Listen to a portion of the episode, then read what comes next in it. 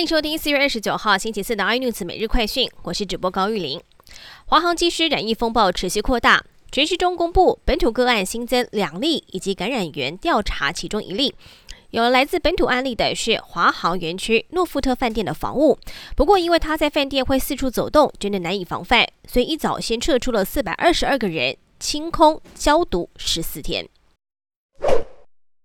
而至于华航机师的检验结果，在血清检验部分，陈世忠也表态阳性，多验出一位，也就是就读林口康桥国际学校确诊的小朋友的父亲。而这位机师昨天晚间飞回台湾，后来加验血清也是呈现阳性。女机师和机师先生以及两位子女，一家五口全部都中招。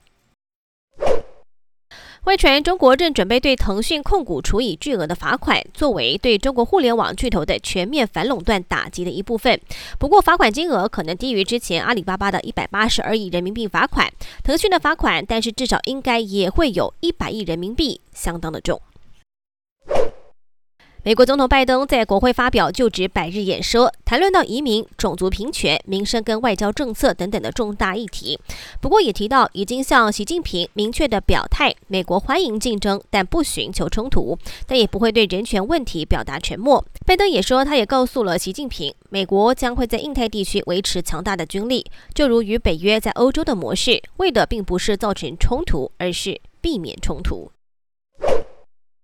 航海王是否真的要洗牌了呢？阳明股价今天收盘七十九点八块，超车了市场老大长荣的七十九元，这是从未想象过的事情。货柜航运现在看起来真的是节节升高，到今年年底可能都不会改善。有人也预估了长荣今年的 EPS 会超过了二十块，而阳明先前也已经公告，今年一月单月的获利是 EPS 二点三二元，这个数字也让市场非常非常的意外。对航运货柜股的前景也打下了定心丸。